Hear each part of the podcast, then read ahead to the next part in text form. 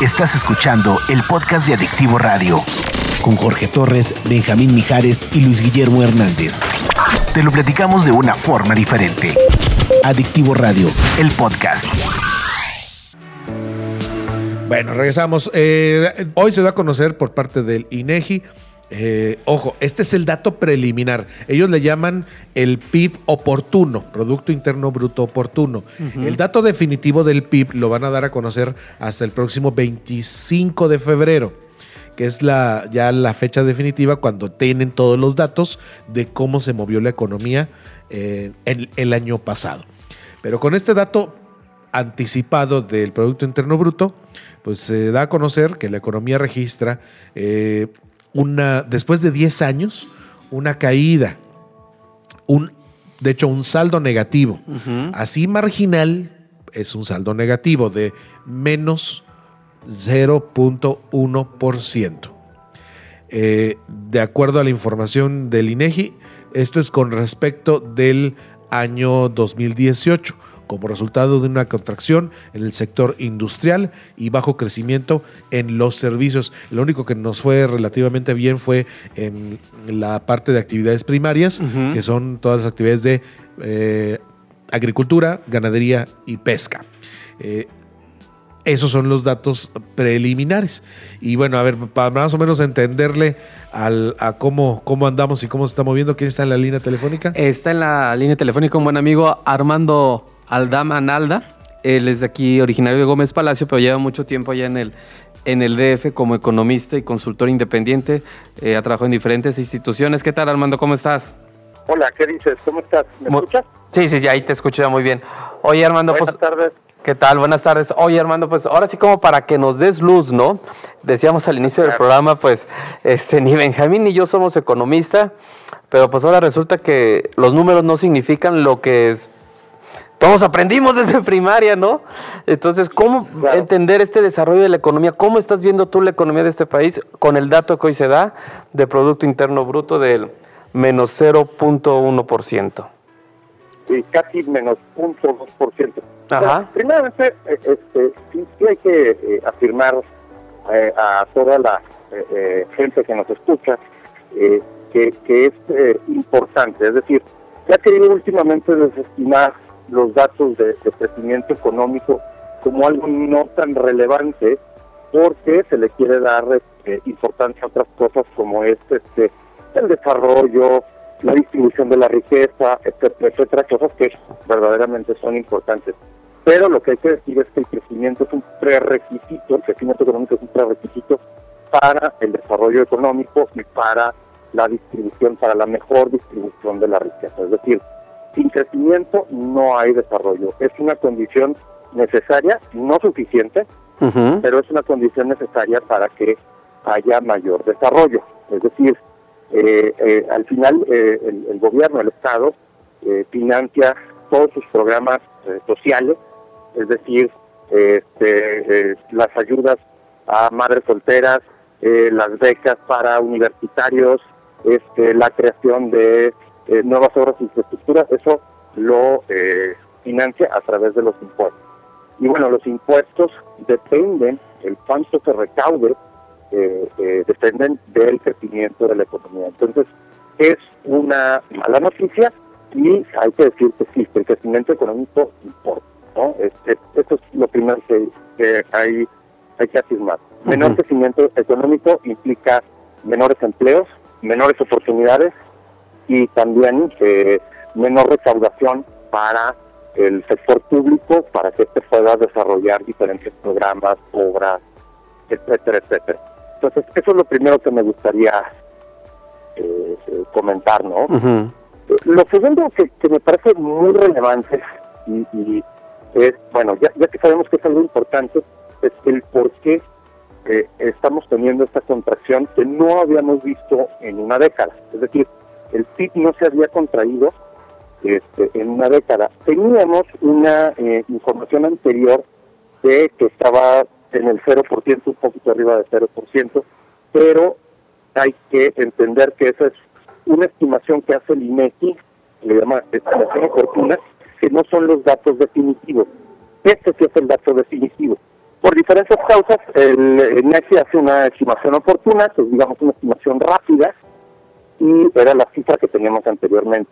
Esta cifra es la definitiva. No estamos eh, creciendo, al contrario, se está contrayendo la economía. Eh, yo encuentro aquí dos causas muy importantes, ¿no? Que son cosas que se han hablado bastante. Por un lado, eh, la cuestión de la eh, inversión. Me parece muy importante subrayar que en México la inversión fija bruta, que es eh, lo que gastan eh, las unidades económicas, las empresas y también las personas en, en- en invertir en maquinaria, en equipo, software, etcétera, etcétera, etcétera, una serie de cosas eh, que se ha estado contrayendo, ¿no? Desde el año pasado tenemos una contracción importante y eh, esta lo que nos está diciendo es que eh, los empresarios, la gente que invierte, no tiene la suficiente confianza en el ambiente económico que hay en general en el país para poder eh, invertir.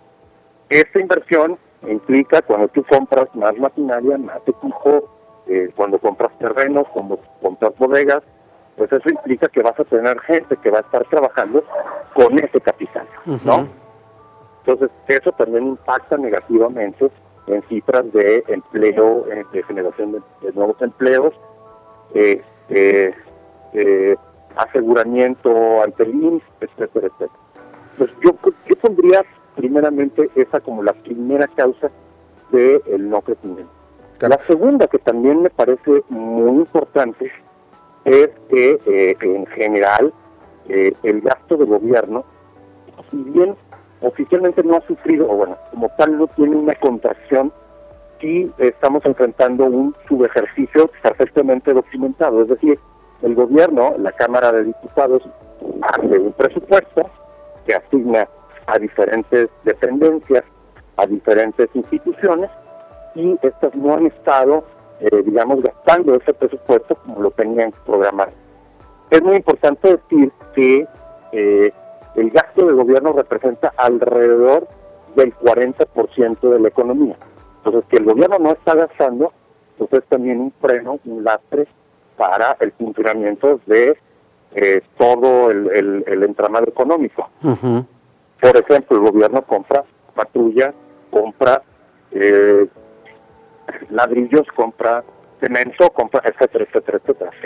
Claro. Oye, oye. Armando, ahí, ahí en dentro de las de las de, de los argumentos que generalmente siempre se, se manejan es ah, ¿por qué se pueden ver dos se pueden ver dos áreas? A ver, una economía que eh, en el Producto Interno Bruto te está marcando que se está contrayendo o al menos está desacelerada, pero por el otro lado, la justificación para decir que no es cierto, que no están tan mal las cosas, es que eh, lo justifican por el lado de el dólar lo tenemos estable y el- el- el- la, la actividad en otro, en otro tipo de eh, asuntos como el bienestar, que hoy se maneja la parte del bienestar, dicen, es, es- estamos bien, o sea, se siente bien el bienestar, se ve bien el- o, o están en bienestar.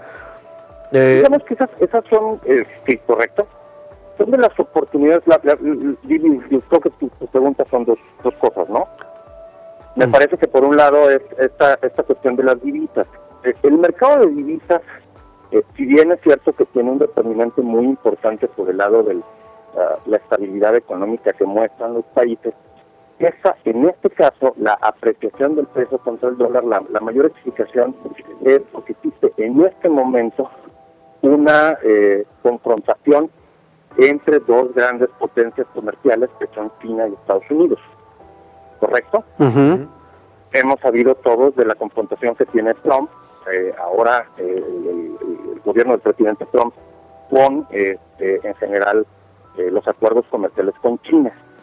Eso lo que ha, eh, eh, eh, lo que ha, lo que ha resultado es que una importante inversión de inversión extranjera se mueva a nuestro país. ¿Por qué? Pues porque en México ya se firmó el Tratado de Libre Comercio, el TIMEC, este, el nuevo Tratado de Libre Comercio, hay cierta estabilidad y eh, por lo tanto esa inversión extranjera eh, lo que provoca es que se aprecie, es decir, provoca un flujo de capital hacia eh, México, hacia países como México, y eso lo que provoca es que nos apreciemos relativamente contra el dólar. Es decir, es un factor exógeno. Ahora, yo creo que es una ventana de oportunidad que deberíamos estar aprovechando muchísimo más. Porque esta guerra comercial que, que si bien está, en algún momento se va a detener, va a parar y van a llegar a alguna especie de acuerdo. Ahorita es el momento para hacer lo posible para jalar toda la inversión extranjera que se pueda. Y si ustedes recuerdan, hace poco se dieron a conocer cifras eh, de que la inversión extranjera había estado subiendo de una forma muy importante en nuestro país. Así es. Pero lo que sí hay que decir es que la inversión extranjera del total de la inversión en México es un porcentaje muy bajito. Todavía es un porcentaje muy bajo. O sea, la inversión importante es la inversión nacional. La inversión extranjera anda por ahí del 3 o 4% del PIB. Mientras que la inversión nacional, la inversión que realizan los empresarios mexicanos, anda por ahí del 20% del PIB. Entonces, hay una diferencia bastante significativa. Hace falta. Oye, Armando, nos tenemos que despedir. Ves, vaya que es un tema bastante, bastante largo. Este, pero bueno, agradecemos de verdad ahí la, la, comunicación contigo y este, pues te reiteramos a ver si nos podemos seguir hablando, ¿no? Para que nos sigas dando más datos al respecto y poder entender todo esto. Claro, totalmente. Nada más para finalizar lo que me dices del bienestar. Es importante nada más subrayar que sin crecimiento no hay bienestar si no tienes, si no generas riqueza, no hay más riqueza para repartir. Claro, claro. Eso sería, me quedaría con todo. Lógico. lógico, sin dinero no puedes repartir, claro. Pues sí. Gracias, Armando. Gracias, Armando. Hasta luego. Bueno, cuídate. Bye. Gracias. Vamos a corte. Escuchaste el podcast de Adictivo Radio con Jorge Torres, Benjamín Mijares y Luis Guillermo Hernández. Te lo platicamos de una forma diferente. Adictivo Radio, el podcast.